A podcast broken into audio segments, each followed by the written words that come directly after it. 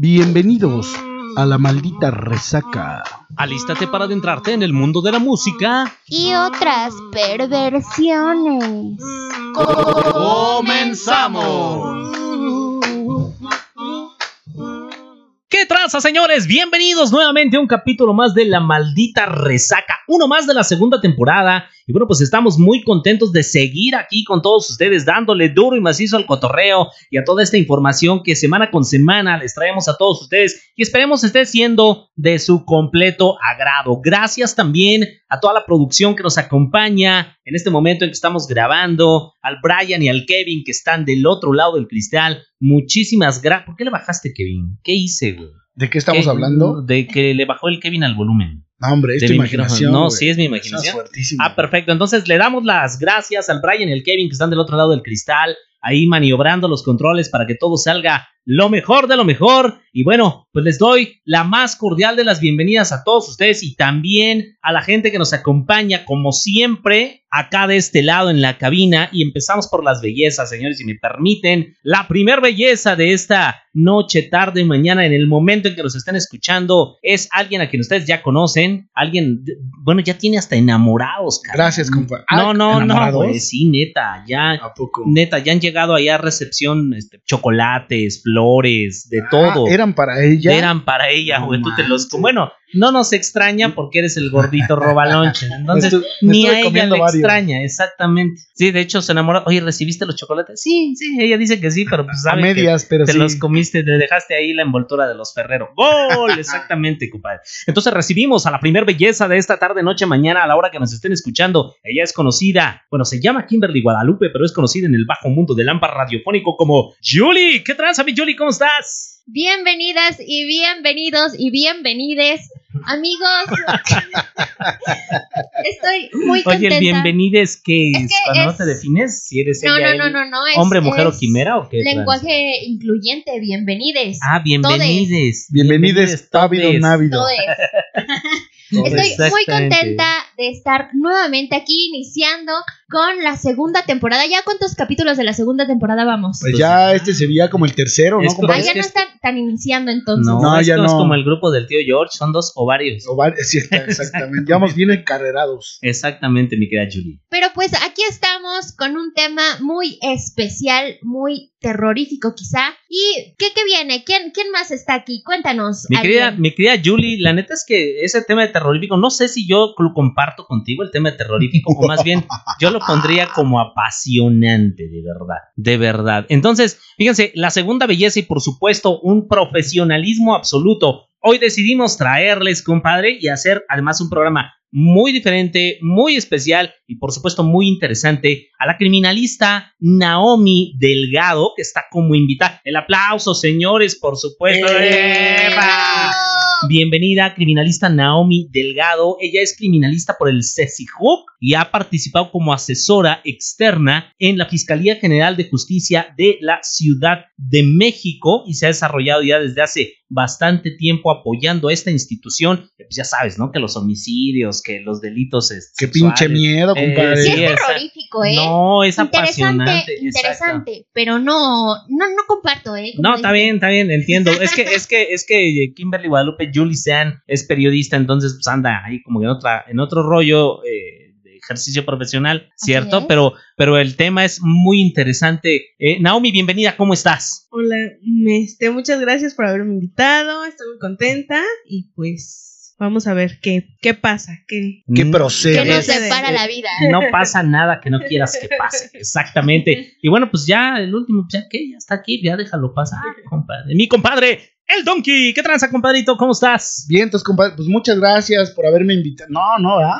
No, no, no, la cabina es tuya. Bienvenida, Naomi. Eh, nos da mucho gusto que estés aquí con nosotros, eh, hablando un poquito de, pues, de todo lo que sabes y de todo lo que nos da un poco de miedo. Es bien interesante, pero también sí da un chingo de miedo, ¿no? Ese rollo. La verdad es que yo alguna vez platicaba aquí con mi compadre, con Julie, que fíjate que uno de mis sueños acá, guajiros, es manejar una ambulancia. ¿Te acuerdas, compadre? Ajá. Eh, lo, lo chido de manejar una ambulancia, por ejemplo, para mí es que pues todo el mundo te abre paso. Yo he visto... No respetas los saltos. No, no, De fíjate, todos o modos sea, lo haces, güey. Independiente de, No, o sea, no, no es como tanto como la adrenalina. Me ha pasado que la verdad, este, he visto algunos, eh, pues algunas ambulancias, algunos choferes de ambulancias que como que no, no se abren paso. O sea, o a lo mejor soy yo, ¿no? Digo, yo llegaría más rápido que este huevón.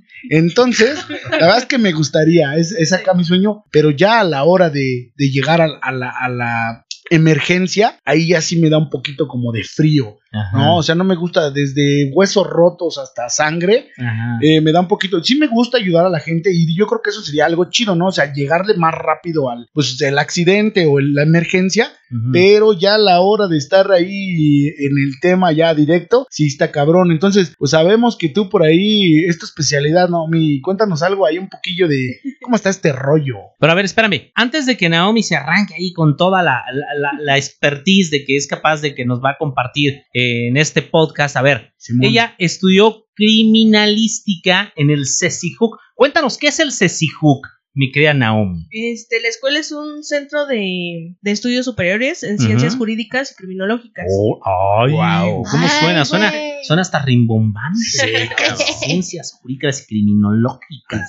No manches. La carrera es criminal. Bueno, hay criminalística y criminología, ¿cierto? Criminología, sí. Entonces, ¿cuál es la diferencia entre una y otra? Para no hacernos bolas. la criminología se centra más en el estudio del cerebro, bueno, de. Uy, ya no- no tendría materia contigo. No tendría mate. Lo acaba en dos minutos. ah, ya. Ya está, Ay, listo. Entonces, el estudio del cerebro, la criminología. Sí, del por qué lo hizo. Del cerebro del Sí, sí, sí, delincuente, del ¿no? Sus- delincuente. los motivos, ¿no? Así como los motivos del lobo.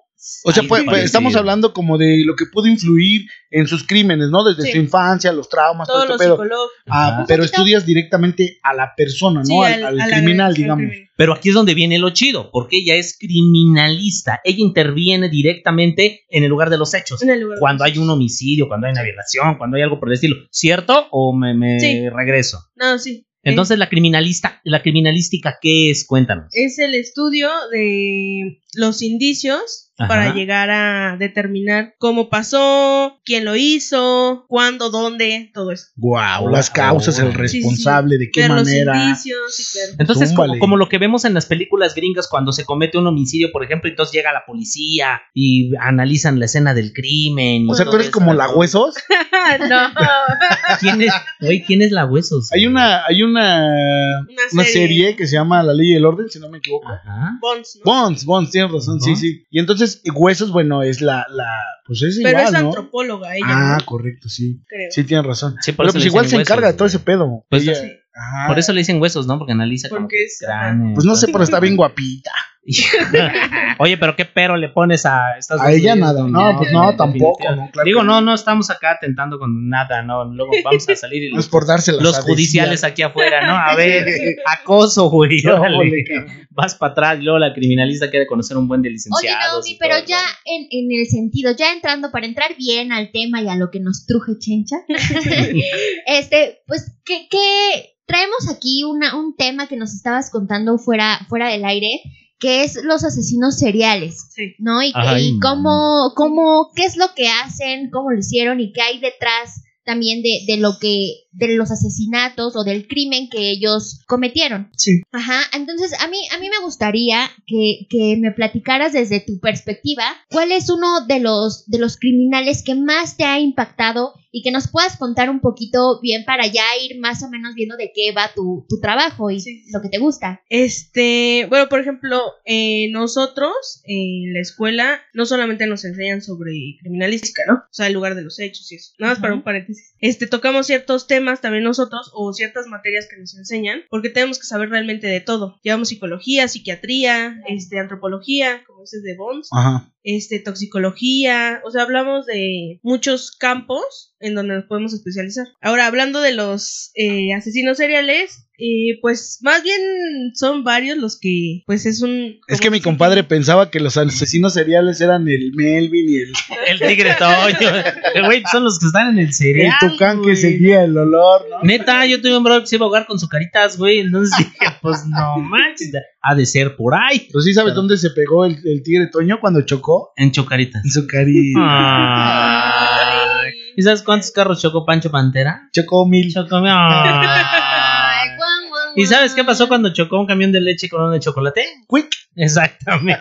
ya, güey, deja que la profesional hable. güey. Perdona. hombre. Adelante, no le hagas caso, ¿eh? Este No güey porque, está echando puro no, desmadre. no porque es el dueño y ya se sienta de acá. No, hombre. Inmune. Entonces nos decías algo respecto a los asesinos seriales Sí. y, y cómo surgieron y cuál es el que más te ha impresionado a ti todo este rollo. Cuéntanos. Este, pues se supone que para llamar a un asesino serial se Ajá. tiene que, bueno, el asesino tiene que matar mínimo a tres personas y tiene que tener un mismo lapso de tiempo Ok. para matarlos. A ver, como Eh. un mismo lapso de tiempo, ¿no? Uno cada mes, por ejemplo. Por ejemplo, Ah, órale, va, va, va. va. o uno cada semana. Así de, güey, Sí, no, he- no claro. he matado a nadie. O uno cada tres horas, ¿no? Por ejemplo. No, no, man. Hay gente que tiene esa como adrenalina de matar uno cada 15 días, no manches. Oye, Sí. fíjate, está bien interesante esto de los asesinos seriales, compadre. Yo estuve investigando por ahí un poquito Ujú. Y a mí me, me- me llamó mucho la atención el caso de Charles Manson. No sé si han escuchado alguna ¿El vez. ¿Era pariente Marilyn? No, de ¿No? hecho Marilyn Manson, ya platicábamos de Marilyn Así que Manson. ahí agarró el nombre, ¿no? Exactamente, o sea, era, era como un, eh, una modelo o una mujer guapa, que en este caso era Marilyn Monroe, y un asesino que era Charles Manson. Ah, ok, entonces la Entonces, mezcla. pero, ahí. pero fíjate que ya estudiando un poquito más a fondo la historia de, de este cuate, eh, yo estaba viendo que él no era el asesino, o sea, no es un asesino serial, sino era líder de una secta. Y él decía, bueno, eh, se dice de él que no usaba ni las manos, ni pistola, ni hacha, ni nada. O sea, Entonces, como Tizoc, usaba- Honda o qué, güey. usaba otras personas para cometer sus crímenes. Entonces era como que un criminal intelectual. Exactamente. Entonces, él tenía una secta, una secta llamada la familia Manson, o la familia simplemente. Ay, Y entonces él era como la cabeza, ¿no? Como el gurú de todas estas chicas, porque en su mayoría eran mujeres. Y entonces, pues está bien interesante este pedo, ¿no? Eh, pero entonces ahí no se denomina asesino serial, ¿no, Naomi? Este, no, porque pues él no fue el asesino. Exacto. ¿Y por qué lo condenaron? Que lo dejen Porque, libre. bueno, Ah, él fue. ¿Quién él orquestó, fue el no? que. El autor o sea, como la cabeza digamos. de- Ok. Es que, es, que, es que en la comisión de un delito hay autor material, que es precisamente el que ejecuta los movimientos que te llevan a la comisión del El delito. que corta las. Exactamente. Y el El autor intelectual. intelectual, que es el que planea todo el rollo y determina cómo van a estar las circunstancias. Entonces, cada uno de ellos ante el derecho penal en México responde de acuerdo al grado de, de- de- de su culpabilidad. Pero los dos tienen mucho que ver en la comisión de un delito, ¿no? Pero entonces nos decías tú que los asesinos seriales son, eh, eh, tienen que matar a más de tres personas durante un lapso determinado de tiempo. Sí. Ajá, ¿qué más? Es- bueno, y ya existen muchos asesinos seriales. Aquí en México a lo mejor no son muy conocidos o no hay mucha información sobre cuántos. Ajá. Sí. Y en Estados Unidos se da mucho a Oye, los pero- asesinos. Pero te interrumpo aquí. Sí. En México tenemos asesinos seriales. A huevo, Sí, güey, la la mataviejita. Mataviejita. El Goyo Cárdenas, güey, podría ser uno de ellos. Sí, este, el caníbal de la La- la- Guerrero. la calle- El corta orejas. La- la- No. Mucha oreja. El mucha orejas. No, el Mucho Orejas era un, un, un criminal, pero era Daniel Arismendi. narcotraficante. No, güey, era un Es secuestrador. secuestrador, claro, sí, Ajá, pero también andaba por ahí en el narco y les cortaba las orejas para pedir el rescate. Ajá. Pero no los mataba, ¿no? No. Pero, Pero, sí. pero entonces hablas de personajes en Estados Unidos, básicamente. No, también este, por ejemplo, aquí, por ejemplo, la Mataviejitas, ¿no? Ajá. Que pues pensaban que era hombre. Ok.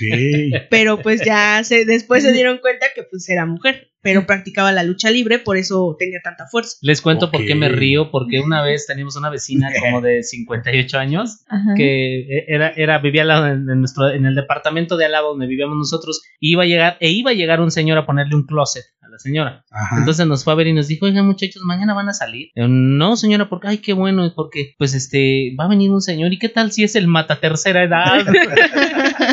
Entonces, sí, sí, sí se puso muy de moda la, la Sí. mata viejitas, ¿no? El Sí, caníbal de la guerrero estuvo cañón. Caníbal de la Guerrero. Cañón. ¿Quién más? Este. Hubo un asesino serial que fue de los primeros, que era el chalequero. Ajá. ¿Aquí en eh, México? En. México, Sí, en sí, México. Mató a 20 mujeres, más o menos. ajá. Y él, pues, las estrangulaba y las decapitaba.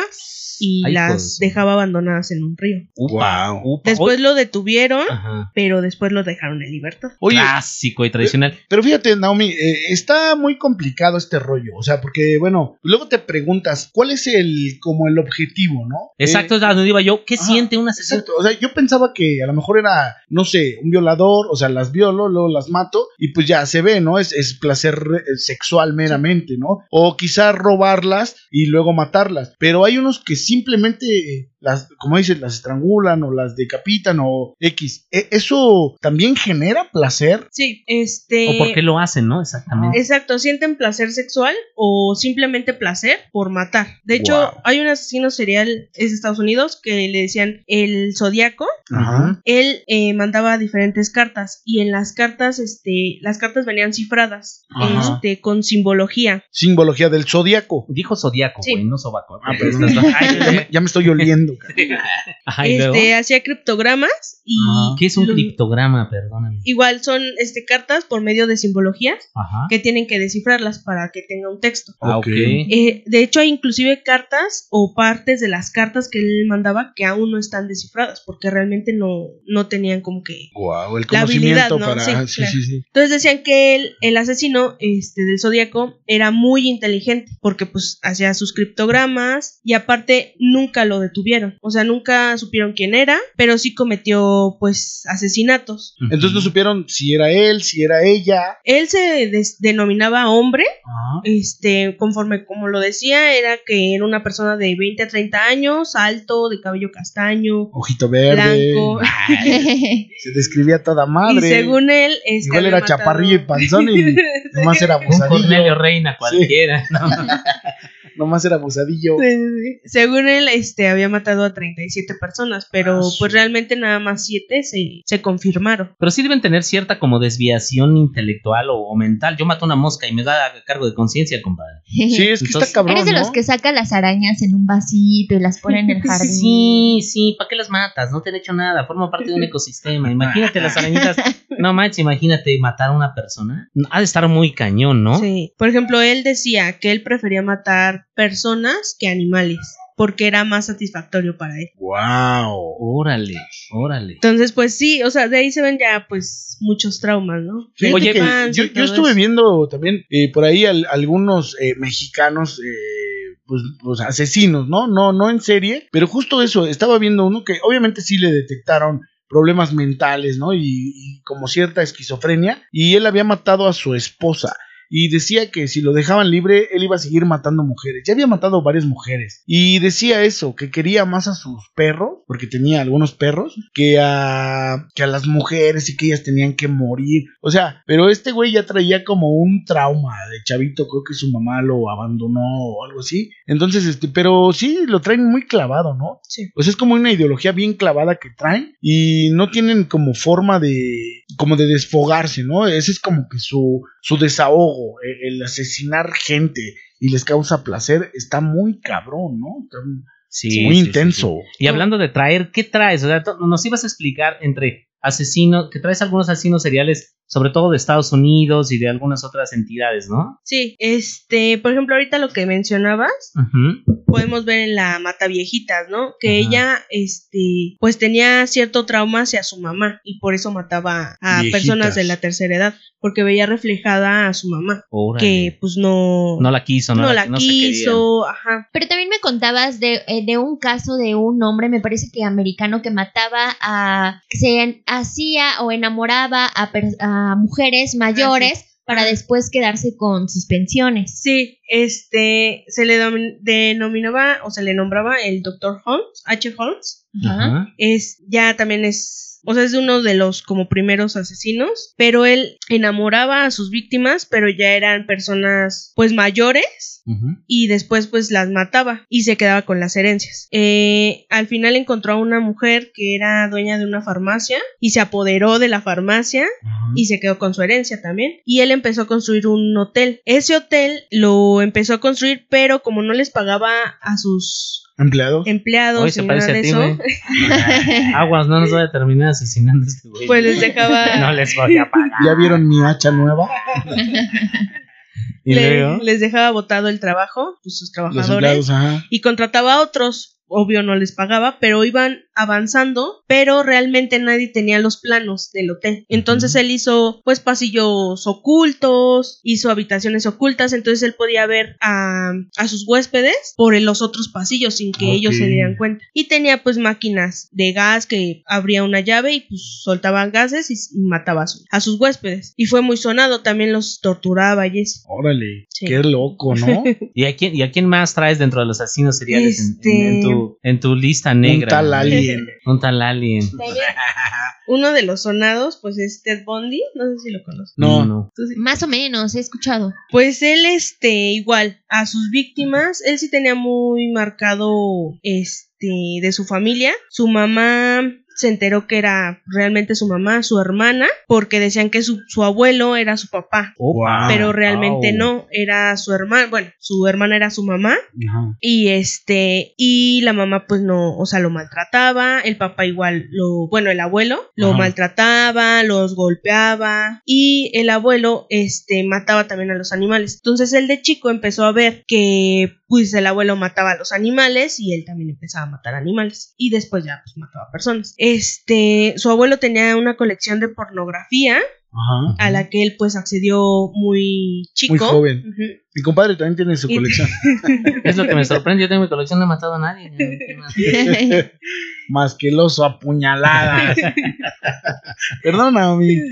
Luego se nos va acá la onda. ¿Senos, güey?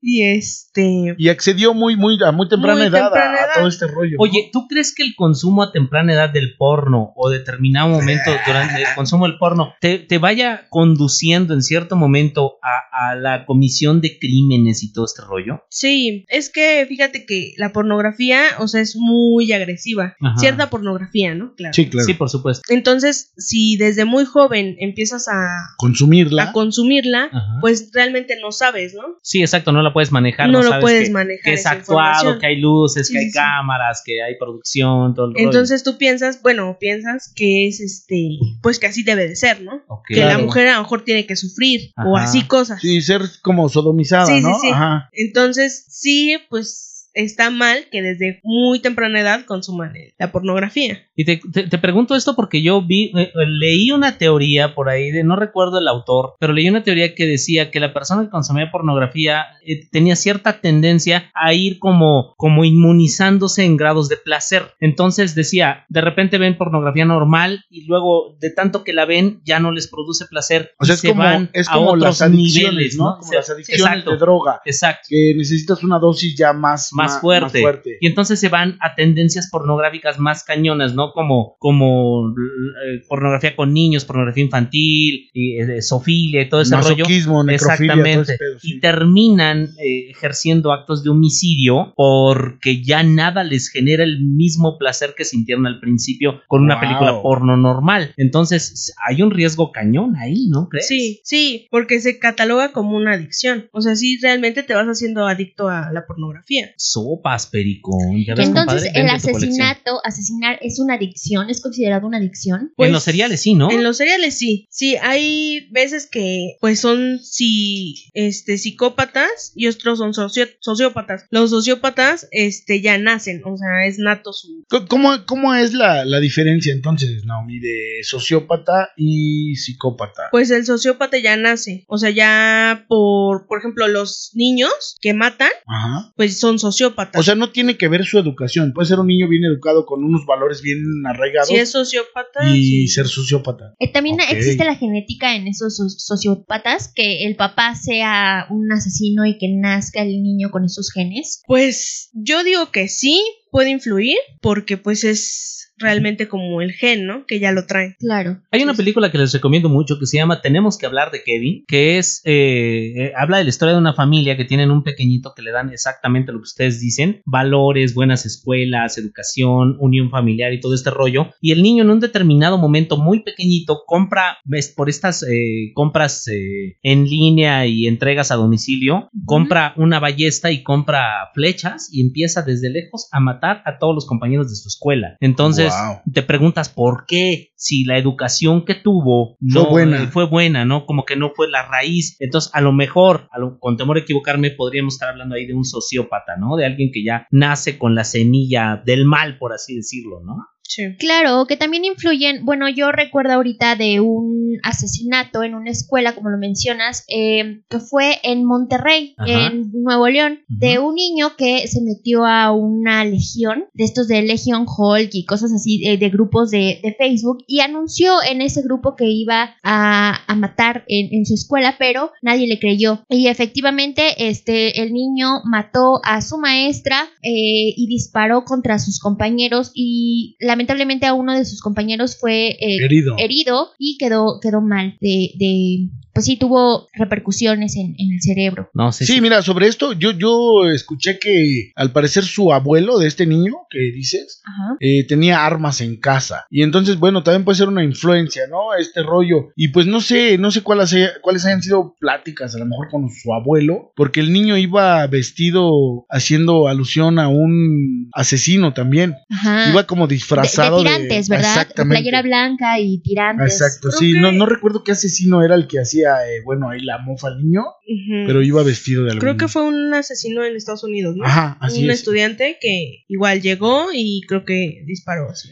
Pero era creo que de 12 años el niño, ¿no? Sí. Sí, el otro, era en la primaria. No, el otro ya creo que era de universidad. Ah, ya, sí, sí, algo así. Oye, Naomi, pero a mí me interesa mucho. A ver, pon tú que ya hubo un asesinato, un crimen como, como el que estamos este, diciendo en una escuela y tú te mandan a llamar y en tu trabajo llegas y ¿qué es lo primero que haces? ¿Qué es lo primero que ve un criminalista? Pues mira, lo primero es que ya debe de estar eh, resguardada la zona por el primer respondiente, que en este caso pues serían los policías. Exactamente. Este, ellos ponen una tira, ¿no? De esas de precaución. y tienen igual que ponerla a cierta distancia. Acordonar la zona. Acordonarla para que no puedan pues ni entrar personas externas, ni reporteros, ni nada, ¿no? sí, es solo de evitar la ah. contaminación de la escena del crimen.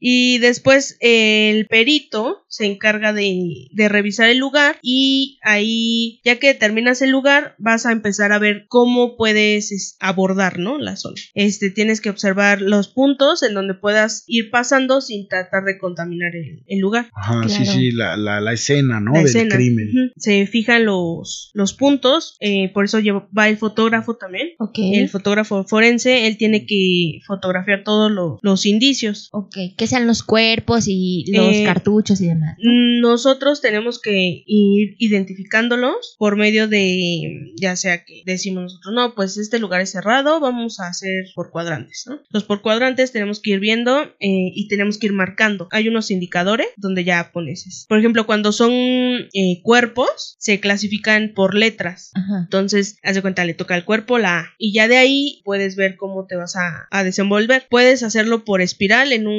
cuarto o algo así para ir abarcando más la zona. Eh, vas avanzando y conforme vas avanzando los indicios eh, los vas numerando y después ya el perito fotógrafo tiene que tomar fotografías de todos los indicios y después lo tienes que dibujar. Wow. Fíjate qué interesante. Ahorita, ahorita que, dices eso, me acordaba de, de, algo que me contaste, Naomi, que por ejemplo, en un lugar donde aparentemente no hubo un crimen, ustedes también tienen una labor muy específica. Entonces, sí, sí me gustaría que, que, aquí nos contaras bien de qué se trata, por ejemplo, cuando ya mataron a alguien y, y no hay rastro de sangre, al parecer queda todo limpio. ¿Cómo sabe? O sea, cuando el asesino es profesional, ¿a eso te estás refiriendo más o menos, Sí, Sí, que, que, el asesino ya limpió, ya hizo todo un proceso de, como de película. De este higiene. Eh, sí, o sea, más bien es cuando limpian las zonas.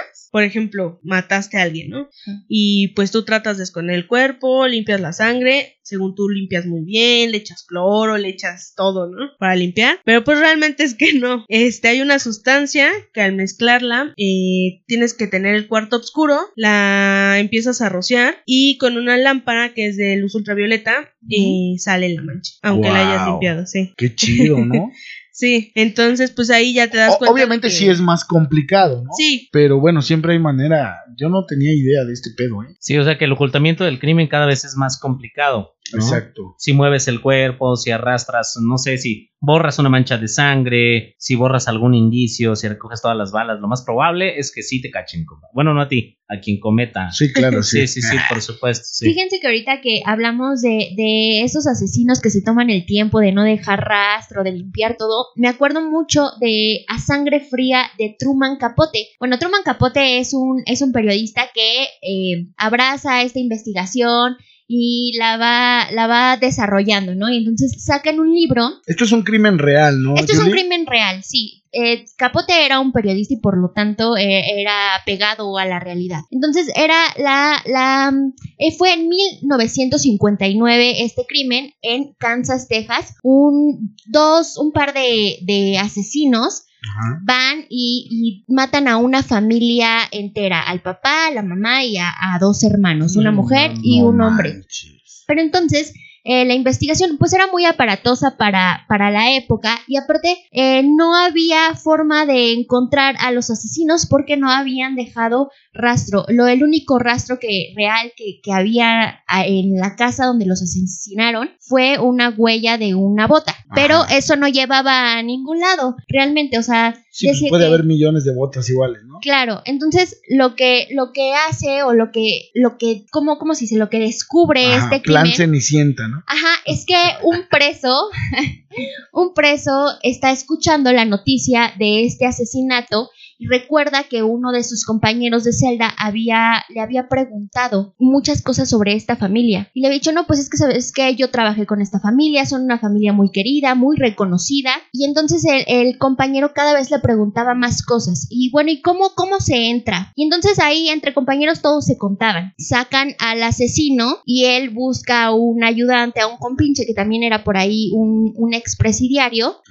Y se van a, a cometer el asesinato solamente por... Eh, en un principio era que, tenían la idea de que iban a encontrar mucho dinero en la casa, que realmente la familia lo tenía en el banco, pero eh, fue así como, como se, se, descubrió este crimen, que a lo mejor de no ser porque le, le prometieron al, al, preso quitarle o disminuirle su, su tiempo, su sentencia, este no hubiera salido nunca a la luz porque fue un asesinato muy bien planeado. Y en ese tiempo pues no había la lucecilla esa, ¿no? Pues, ¿O cómo? Exacto, no sé, no sé Naomi, estoy hablando de, del 59, 1959, tampoco no muy alejado de la actualidad. Bueno, pero sí, ¿no? Pues sí, no manches. Oigan, pero, pero siento que, siento, fíjate, esta, esta parte me hubiera gustado más que lo hubiéramos comentado al principio, porque estamos hablando de cuestiones generales de la criminalística, o sea, asesinos, de todo este rollo de cómo, cómo se da en un crimen, cómo, cuáles son los factores que intervienen en la escena de un crimen, todo este rollo, pero nos quedamos con el tema de los asesinos seriales, ¿cierto? Sí, sí, sí, fíjate que a,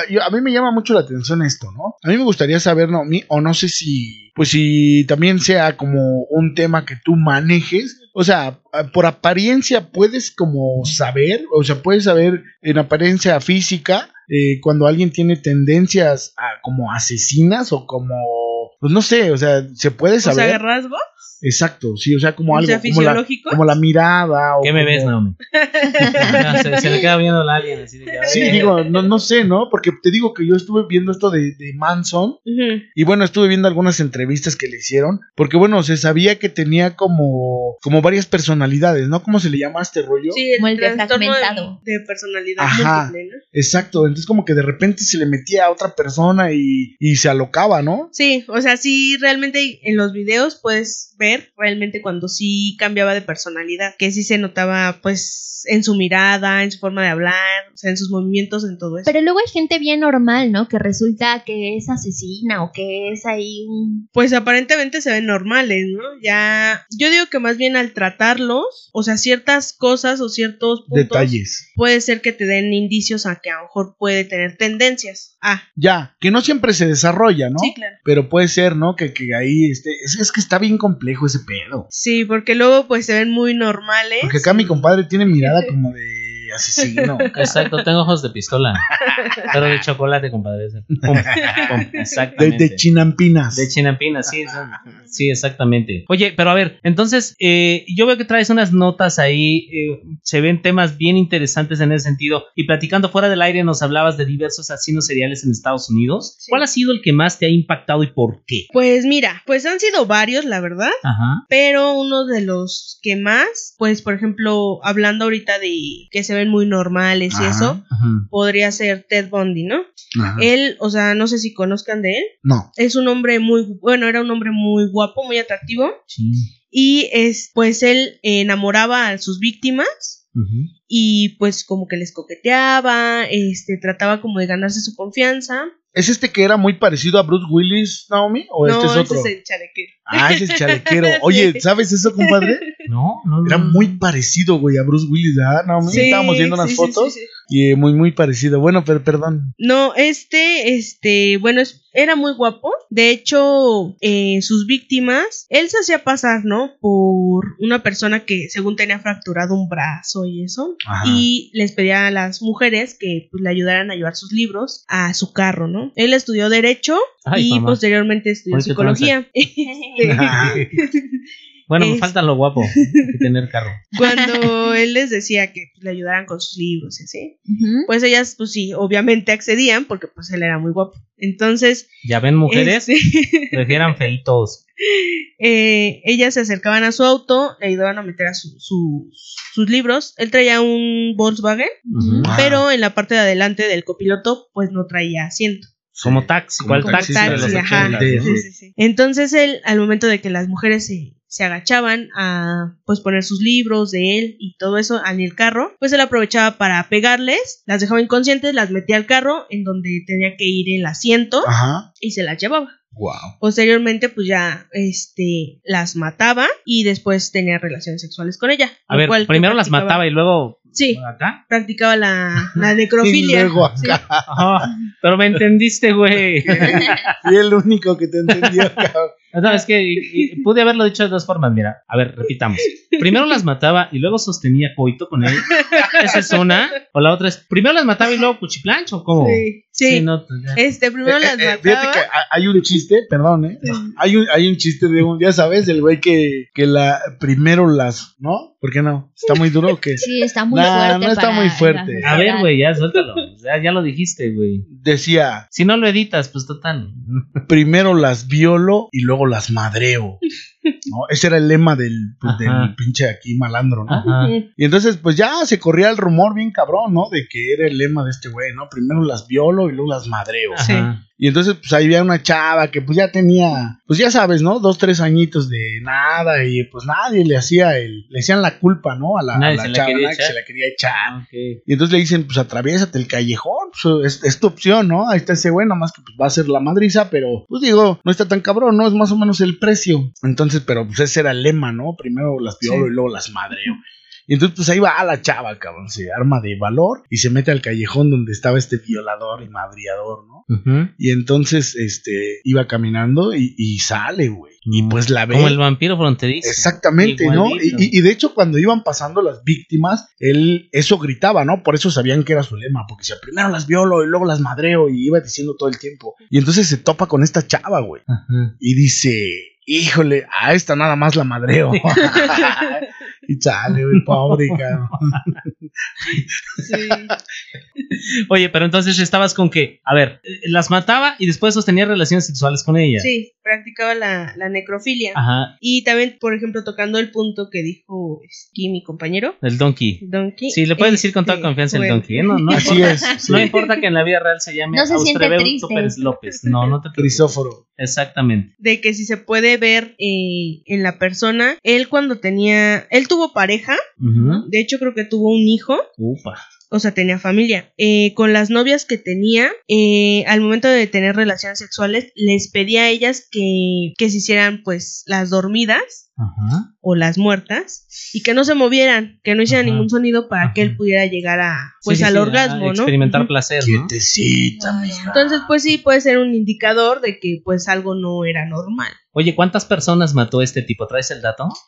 Me parece que fueron 36, 30, ¿verdad? 30 mujeres. 30 mujeres. ¿Qué crees que yo investigué sobre Ted Bundy y parecía que eran 36 reconocidas, Ah, ok. recon- o sea, confirmadas que él Ajá. las que habían sido, pero puede que sean más. Ok. Sí. Y, y sí, sí lo Y detuvieron, era sí creo pagó. que de cabrón. 16 a 29 años. Además, eh, o sea, tenía como chiquitas, ¿no? Ajá, y pues eran como muy parecidas. Pelo Jóvenes y negro, adolescentes, ¿no? mm, este pelo negro largo, este creo que eran blancas. Oye, y en tu experiencia, ¿qué crees que, que haya sido lo que motivó a este tipo a hacer lo que, lo que hizo? Pues yo creo, como les mencionaba, este, pues sí tenía traumas desde pequeño. O sea, desde que lo golpeaban, eh, la mentira de que pues su mamá era su hermana. Ah, ok. Este, también tuvo, de hecho se desató cuando tuvo una, una novia, a la cual pues él catalogaba como el amor de su vida, Ajá. la cual pues lo, lo dejó. Y de ahí fue cuando empezó a, a matar. a Fíjate, un, un tema mal manejado, mal bajado, ¿no? Como Sí. decimos por aquí, y lo, lo encauzó por otro lado. Sí, Híjole, y no, este, cañón. pues yo digo que eso fue lo que, lo que desató todo. Aparte, pues, pues sí tenía, era bo- boyerista,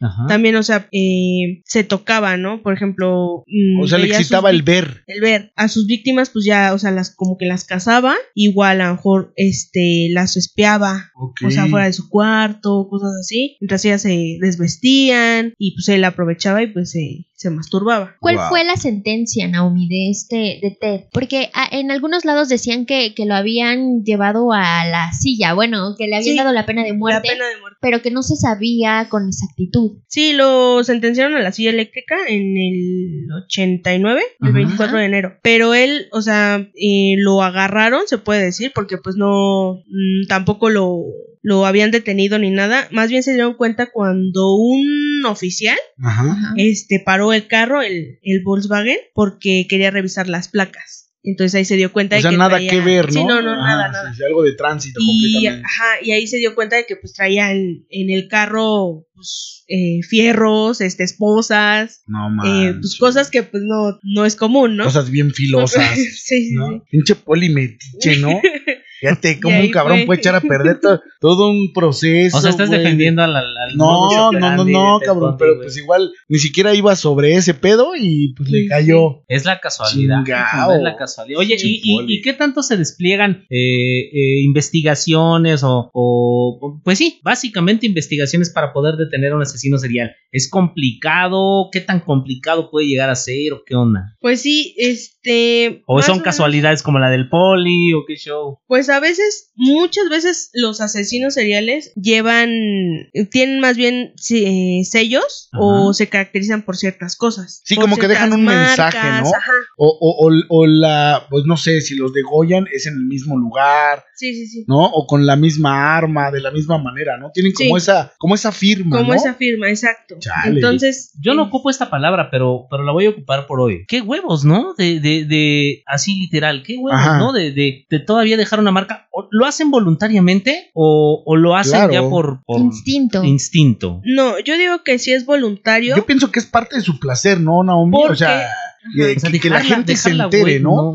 Exacto. Exacto, o sea, lo que quieren es realmente que los descubran. Claro, llamar la atención. Llamar la ¿no? atención. O, O sea, son un poco un narcisistas reconocimiento. en ese Ah. aspecto. No, tener un, un- como un tipo trofeo. Yo recuerdo, bueno, vi una película en donde el asesino eh, tenía una tendencia, ¿no? En las mujeres rubias. Entonces, a- ya que las asesinaba, les cortaba el cabello y lo metía en el refrigerador, eh, como un recuerdo de, de su crimen, de lo que había hecho. También pienso que es como un trofeo, ¿no? Para, para ellos. Para ellos, sí, sí, claro. Wow. Pero, por ejemplo, lo que dicen de que, pues, dejar marca, o por ejemplo, marcar, no sé, su inicial, ¿no? Sí, ¿no? Y sobre todo luego hacían con sangre, ¿no? Eh, Sí. Wow, qué, qué Sí, más bien eso es como porque quieren ser descubiertos. Sí, Ah, o dejando sí, pistas y a lo mejor a ver, a ver en cuánto tiempo me descubren, Me ¿no? descubren, sí. Y- o, o cuánto tiempo evado, ¿no? Porque también hay algunos, hablamos hace rato de algunos que no fueron nunca descubiertos. Descubiertos, sí. O jamás supieron quiénes eran, ¿no? Quién los había autores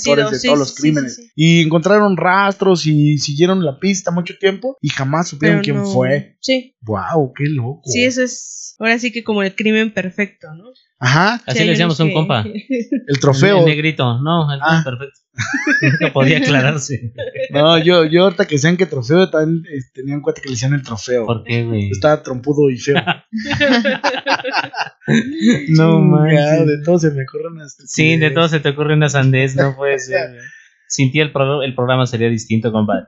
Pero oye, Ted Bundy, aparte, ¿quién más eh, ha sido quien como profesional de la criminalística te ha impactado? Por ejemplo, aquí en México eh, está el caníbal de la Guerrero. No sé si han ah, oído de él. Sí, sí, sí. Yo he escuchado, pero no, no vi. Que terminó matándose en su celda o algo así. Sí, se ahorcó en su celda. A ver, pero ¿de qué? este, Escuchen eso. Chequen. Él, o sea, pues tenía a su, a su novia o a sus novias y este, pues las mataba, ¿no? Las estrangulaba y eso. Y lo descubrieron porque ya habían metido una, este, demanda por su exnovia que la había, pues, matado. Entonces, eh, fueron a su domicilio para detenerlo y se dieron cuenta de que pues sí, efectivamente en su refrigerador tenía restos de, de la persona. ¿Y se los comía? Este, sí, de hecho, eh, cuando llegan eh, hay un plato en su, en su mesa así con limoncito, sus cubiertos. Como una milanesa, ¿no? Y este, y pues en el, en la estufa tiene el sartén con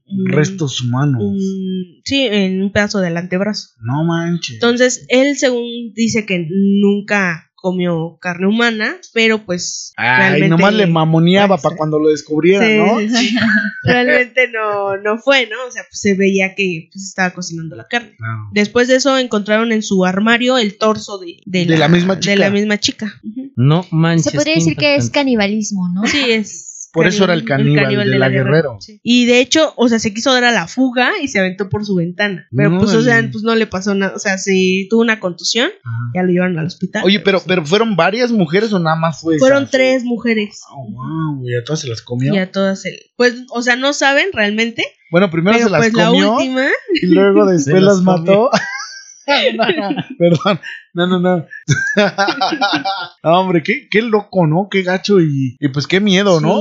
O sea, porque fíjate, eh, conservar los restos en tu casa y pues yo quiero pensar que ya el olor no debe ser nada agradable y pues está cabrón, ¿no? También no puedes meter un cuerpo entero en el refrigerador, ¿no? Él lo no, o sea, lo tenía, o sea, destazado. Destazado, claro. Pero lo tenía en el ropero, algo así, ¿no? El, torso nada más lo tenía en el armario y pues la, de, la cabeza y lo demás, pues en el refrigerador. cabrón, ¿no, compadre? ¿Cómo ves? No, la verdad es que no, no, Cuéntanos, ¿a ti que te gustan los de cabeza, los taquitos? Pues no sé, es, Que, es que, es que, pues es que ahorita, ahorita que me que dijo de lo de guardar el cuerpo en el armario, es como la muñeca inflable cuando tenías 20 años, ¿te acuerdas que guardabas? Ah, no, perdón, perdón, perdón. No, discúlpame. Guardaba el cuerpo en el armario. Exactamente, discúlpame. Oye, pero, pero respecto de, respecto de este tipo, lo, el caníbal de la Guerrero, tú eh, a nivel profesional, o igual por curiosidad, o no sé si interveniste en el caso X, eh, ¿Analizaste los motivos de qué onda, qué, su pasado, algún trauma o algo por el estilo? Pues realmente no. O sea, él era bisexual y pues tenía cierta aberración hacia las mujeres. Ah, o sea, era misógino. Entonces siento que por ese punto era más bien su, su odio hacia las mujeres por lo que lo llevaba. Oye, pero les dejas de hablar, no te las comes, cabrón. Sí, güey, no, ya no, las matas. Sí, la, bloqueas del Face o algo así. Hubo, también un, un, caso aquí de un asesino muy sonado que fue el asesino de Cumbre, ¿se acuerdan de este rollo? Eh, y, ¿Ahí qué onda? Porque digo, él no fue un asesino serie ni, ni creo que nada más fue ese el único crimen, ¿no? Y bueno, yo estuve viendo algunas entrevistas de este cuate y él a la fecha él niega haber matado a los niños y, y haber ese querido Santo Liberol, algo exacto, haber atentado contra la que era su novia, ¿no? Ella eh, primero tuvo broncas, ¿no? De cuerdas vocales y no podía hacer su declaración, pero después se recuperó y ella declaró todo en contra de él y él pues negaba. ¿Y ahí qué onda? O sea, puede ser como tanta la obsesión por alguna novia o una exnovia, porque creo que tuvieron ahí broncas ellos, ¿no? Eran exnovios. Y, o sea, puede, puede como haber un pedo de como obsesión para llegar ya a tal grado de, o sea, si no es mía la mato, ¿no? puede ser entendible, pero luego ¿qué onda? ¿Por qué a la familia? ¿Por qué a los niños, no? Y la sangre fría, o sea, yo lo vi en la entrevista y pareciera como si realmente él no hubiera cometido ningún crimen. ¿Qué rollo ahí, Naomi? ¿Qué, cómo, cómo, piensan estos güeyes? ¿O, se sabe o no se sabe? Pues es que más bien ya pues tienen ciertos trastornos.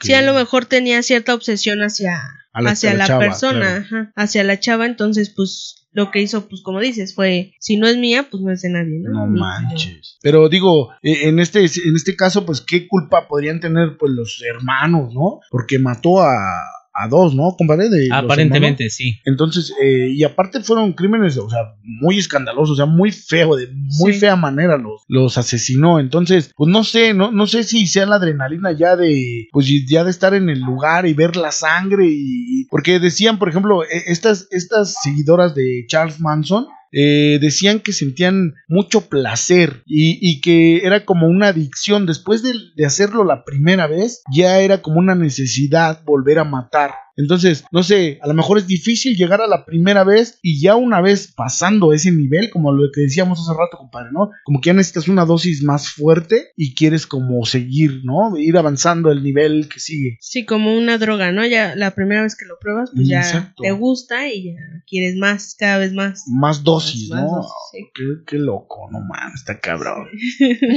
Fíjense, platicando con Naomi fuera del aire, me comentaba de algunos casos que honestamente no quisiera que se terminara el programa de hoy sin que toda la gente que nos escucha se enterara de estos casos que además de los que ya hemos platicado también traes. Sobre todo hay uno que es eh, muy interesante porque pues, es casi casi del barrio, aquí en Tacubaya. Entonces, cuéntanos qué casos traes aparte que, que nos han llamado mucho la atención. A mí me llamaron mucho la atención fuera del aire, entonces venga de ahí. Este, por ejemplo, traigo el del sádico. Ajá. Eh, el sádico, que te apoden el sádico, nada más imagínate. Está cabrón. No mames, a ti te ponen el tortas, pero sabes por qué, güey. El torta robada. Exactamente, pero el sádico, no manches. ¿Este qué onda? Él secuestraba a sus víctimas. Ajá. ¿Era nacional o, extranjero? No, nacional. Vámonos, tendidos. Todas sus víctimas eran homosexuales. Él las ahorcaba y después descuartizaba. Y el cuerpo lo colocaba en maletas y estas maletas las abandonaba en los metros. ¡Ah, su! Él culpaba, o sea, a los homosexuales, él era también homosexual, pero pues obviamente era pues reprimido, ¿no? Y él decía que la culpa era de ellos, de los homosexuales, por eh, gustarle a él. O sea, que ellos tenían la culpa. Ah, cabrón. Y por eso los mataba. Este, le dieron de condena, creo que 288 años y estaba en Santa Marta. Ya merito, le falta poquito. sí, sí, sí. Este, también, por ejemplo, las Poquianchis. No sé si ustedes la. Sí, de eso hay hasta película, libros y infinidad de podcasts que se han hecho de eso también. Esas sí, o sea, eran criminales natas y eran psicópatas sexuales, ¿no? ¿Eran mujeres? Sí, sí, este, tenían ellas un burdel. En el burdel, este, las. Pues ahora sí que las prostituían y cuando ya no les servían a cierta edad, las mataban. Las llevaban a, a, un lado, tenían un verdugo, el cual les, les decía, no, pues ya, ya no nos sirve, ¿no? Y órale, pues mátalas. ¿Cuál era el modo de matar a las poquienchis? Ya sea que con un palo las les destrozaban el, la, el cráneo. Un, palo con clavos, me decías, ¿no? Ajá. ah, no. Les destrozaban el cráneo y pues ya las desaparecían. Por ejemplo, si ellas también quedaban embarazadas, este, tenían a los niños y también a los niños, o sea, había hombres que pues querían abusar, ¿no? Sexualmente de los niños y pues ellas también se los dejaban.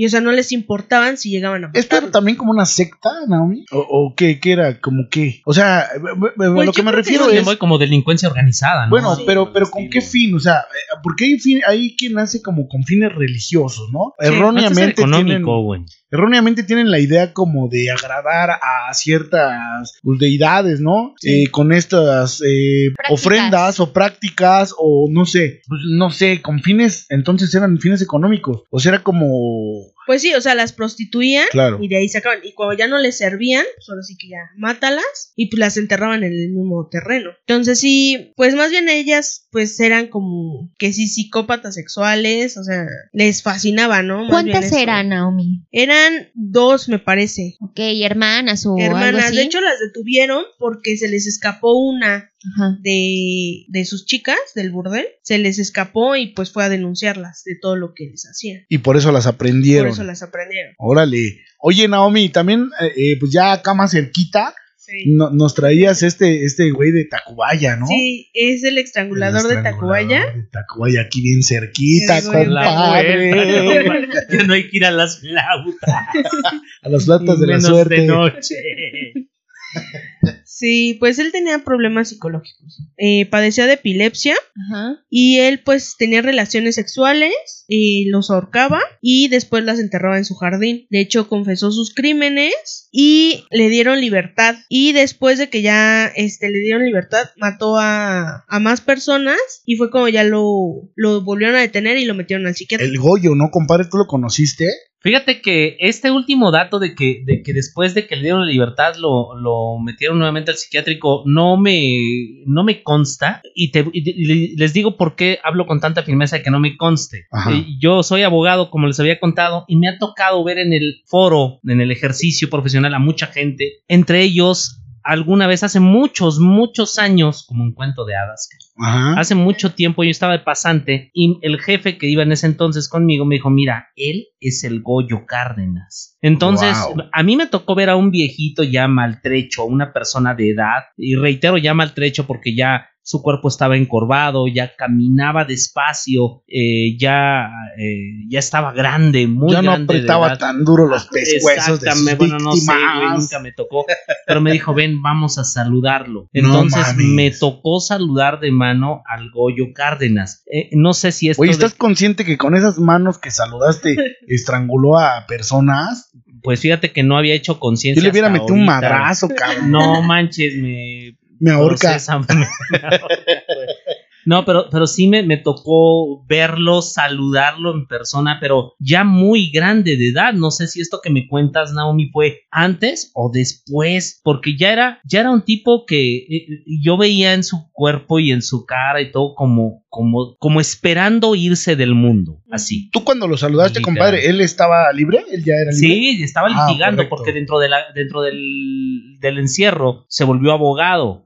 Entonces él defendía personas, no sé quién lo contrataba, no sé para qué lo contrataban, pero lo vi varias veces en el foro ejerciendo. Pero te digo, veía en su cara ya como diciendo, ya me quiero ir, así, así. No literal. sí, qué fuerte. Sí, sí, sí. Entonces me tocó conocerlo, me tocó verlo ya muy grande, pero sí tuve ahí como que la experiencia. Te hubiera sacado la selfie, compadre. No había celulares en ese entonces. Ay, no, pero también que iba a querer la selfie. Acá con, el Goyo Cárdenas. Ay, no, qué horror.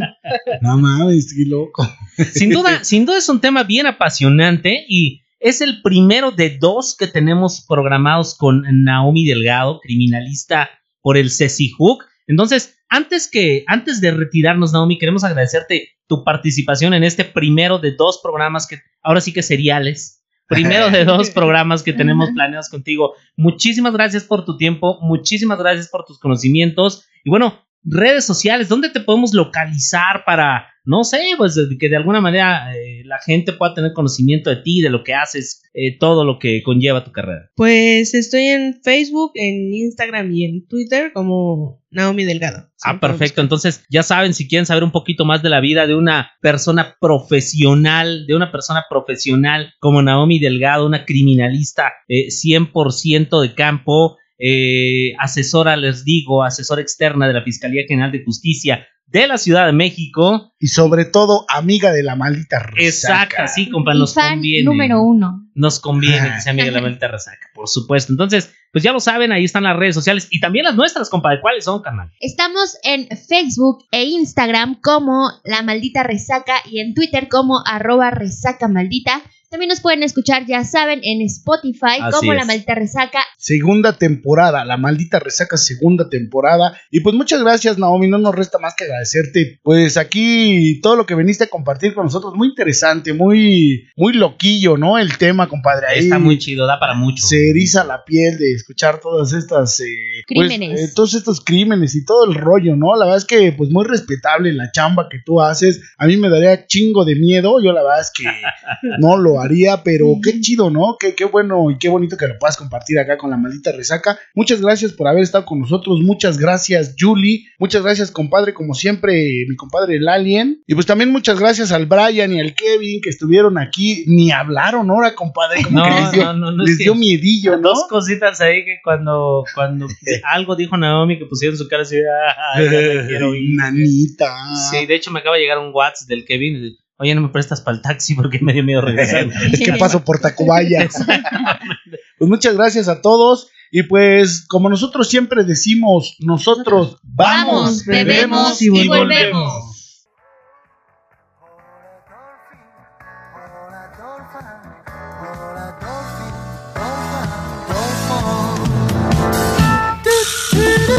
Y después del after te pega. La maldita resaca. Nos escuchamos la próxima vez. Que él es entre la cruda.